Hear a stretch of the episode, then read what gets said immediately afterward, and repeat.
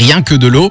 Et, euh, et rien que 66% des Français pensent et croient à une victoire euh, bah, des Bleus pour l'Euro de cette année. Comment ça que 66 Bah ouais, voilà, selon un sondage euh, réalisé par Ipsos, deux Français sur trois prédisent une euh, victoire en finale des Bleus. Bah ça fait 66% des votes. Seulement. Voilà. Ouais.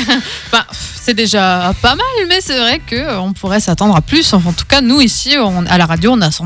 hein. Bah oui, largement. Bon, Euh, on verra déjà ce soir ce que ça donne, mais on y L'Allem- croit. L'Allemagne est à 8% et puis le Portugal était à 6. Malheureusement, Ah, On va si, déjà 6% qui, euh, qui Voilà. se sont un peu, un peu foirés. c'est Voilà. ça.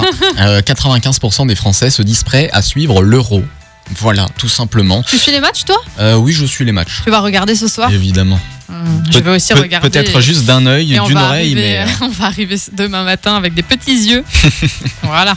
Euh, pour l'anecdote, après la Coupe du Monde de 98, les Bleus ont remporté l'Euro 2020. Donc, pourquoi pas cette année refaire un doublé Bah oui, bah oui, on y croit. On y croit. Match France-Suisse à suivre ce soir euh, à la télé. Toi, tu avais dit euh, pronostic 2-0 ou 3-0, c'est ça Moi, pour les je Bleus dirais ouais, deux- 2-0. Allez, 2-0 pour les Bleus. Bon, eh ben, on verra ça ce soir, puis on en reparlera demain matin. Voici Justin Wellington et Aiko Aiko sur Radio Mélodie 8h41.